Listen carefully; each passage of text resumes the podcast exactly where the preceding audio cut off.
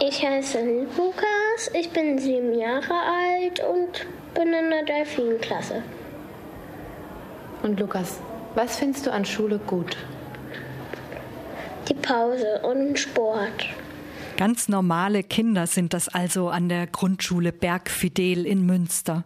Und sei die Schule noch so toll, die Pausen sind halt doch am besten.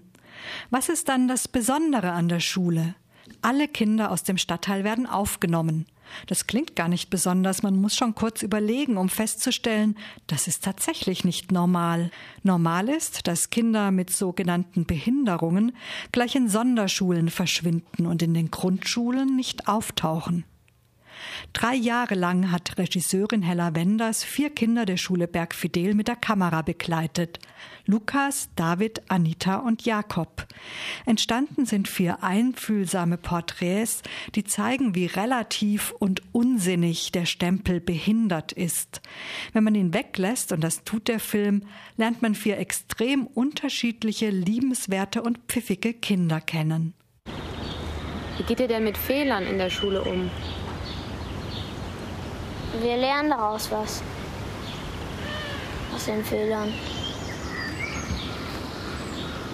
Ich weiß zwar nicht was, aber trotzdem lernen wir daraus was. Lukas ist sowas von gewitzt, hält sich selbst aber für ein bisschen dumm und lernt eher langsam. Er ist ein Beispiel dafür, dass mangelndes Selbstwertgefühl eine schlimme Behinderung sein kann. Mein aller, aller ganzer Wunsch ist, dass ich werde. Ich schwöre ja. Und meine Papiere habe und meinen Führerschein und meinen Job und ganz gesund bleiben. Anita kommt aus dem Kosovo. Die Flucht war traumatisch, sie leben extrem beengt, ihre Familie ist täglich von Abschiebung bedroht. Mehr behindert kann man kaum werden. Die himmelschreiende Ungerechtigkeit, die darin liegt, von einem Kind in Anitas Situation die gleichen Lernleistungen zu verlangen, ist eine der stärksten Botschaften des Films. Anitas Weg ist vorbestimmt. Sie wird auf der Sonderschule landen, wenn sie Bergfidel nach der vierten Klasse verlassen muss.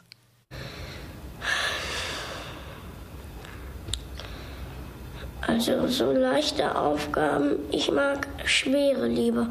Leichte Aufgaben mit voll viel, mit total viel Schreibarbeit hasse ich. Die halte ich nicht für notwendig. notwendig. David ist ein hochbegabtes Überfliegerkind. Er schreibt hauptsächlich Einsen, er komponiert und ist auch noch sozial kompetent. Der Film ist schon zu zwei Dritteln vorbei, bis man begreift, dass David mit mehrfachen körperlichen Einschränkungen umgehen muss. Von den bisher vorgestellten Kindern ist er der einzige sogenannte Behinderte. Von einer weiterführenden Schule wünscht er sich Folgendes. Ich wünsche mir viele Freunde, nette Lehrer, Klassenfahrten, Teppichboden, nette Kinder, einen schönen Schulhof, Lehrer, die Spaß verstehen. Michelle? Warum unbedingt ein Teppichboden? Weil ähm, das dann ich ähm, mit mit dem normalen Fußboden, wenn die Kinder da drüber schlurfen, dann kann ich total schlecht verstehen mit den Hörgeräten. Weil die verstärken das dann auch. Also Hörgeräte. Und dann gibt es noch Jakob. Er hat das Down-Syndrom und es ist spannend zu sehen, wie er in der Schule zurechtkommt. Hier sind die stärksten Szenen die mit anderen Kindern. Für die ist Jakob ein Mitschüler. Sie fassen ihn nicht mit Spitzenhandschuhen an. Und was könnte ihm Besseres passieren? Und es sind auch die anderen Kinder, die den Lehrern übersetzen können, was Jakob sagt.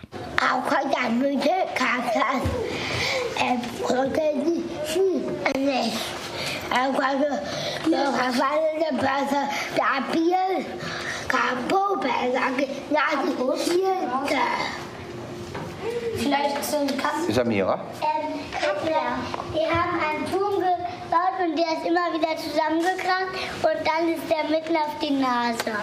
Ist das richtig? Ja. Danke. Im Film kommen ausschließlich die Kinder zu Wort. Kein Lehrerstatement zerstört den Zauber. Es mag ein einfaches Rezept sein. Kinder mit ihren teils witzigen, teils unglaublich klugen Beobachtungen und Urteilen sieht jeder gern. Aber Hella Wenders Zusammenstellung erzählt, ohne einen einzigen Off-Kommentar, die ganze Tragödie des deutschen Schulsystems und das ganze Wunder, das geschieht, wenn Verschiedenheit als Plus definiert wird und Kinder einfach sein dürfen, wie sie sind.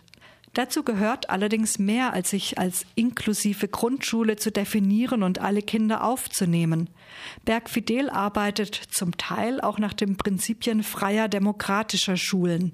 Es gibt freie Lernzeiten, die Kinder bestimmen ihre Pausen selbst und Probleme werden im Klassenrat besprochen. Also ich gehe so, ich, da war so eine arme Schnecke, die liegt da auf dem Boden, was halt die andere Trampe ist. Ja, ich will die auf dem Gras, die rennt hinten und schlägt mich mit dem Faust voll in den Rücken. Niki? Ähm, ich finde, Doreen hat das Richtige getan und Daniela nicht, denn ähm, Doreen wollte die Schnecke nur wettsetzen und dann kam Daniela und hat Doreen einfach geschlagen. Das ist nicht okay. Ähm, also ich finde, wir brauchen da jetzt keine große Diskussion machen. Ähm, Daniela kriegt eine Ermahnung und dann ist das beendet, oder? Mhm. Sind alle damit einverstanden? Ja. ja. nein. Ja. Gut, dann ist das Thema geklärt. Von so einer effektiven Problemlösung kann man in selbstverwalteten Projekten wie Radio Dreieckland nur träumen. Bergfidel, eine Schule für alle, ist kein Film über die Schule Bergfidel. Dazu erfährt man zu wenig über die Schule und es fehlt die kritische Distanz. Es ist ein Film über das Leben, Denken und Wollen von vier Kindern, die das Glück haben, diese Schule zu besuchen. Und die kluge Komposition, drei Jahre lang hat Hella Wenders gedreht, 13 Monate geschnitten, führt dazu, dass man sich zum Schluss alle wichtigen Fragen selbst stellt die nach Selektion und Aussortierung im deutschen Schulsystem, die fragwürdige Definition von Behinderung, die rassistische Grundstruktur, die dazu führt, dass die Sonderschulen voller Migrantenkinder sind, und die Frage, warum das Glück der Kinder eigentlich nicht im Mittelpunkt von Schule steht. Und wem das jetzt alles zu schwer klingt, der Film macht wirklich von vorne bis hinten Spaß.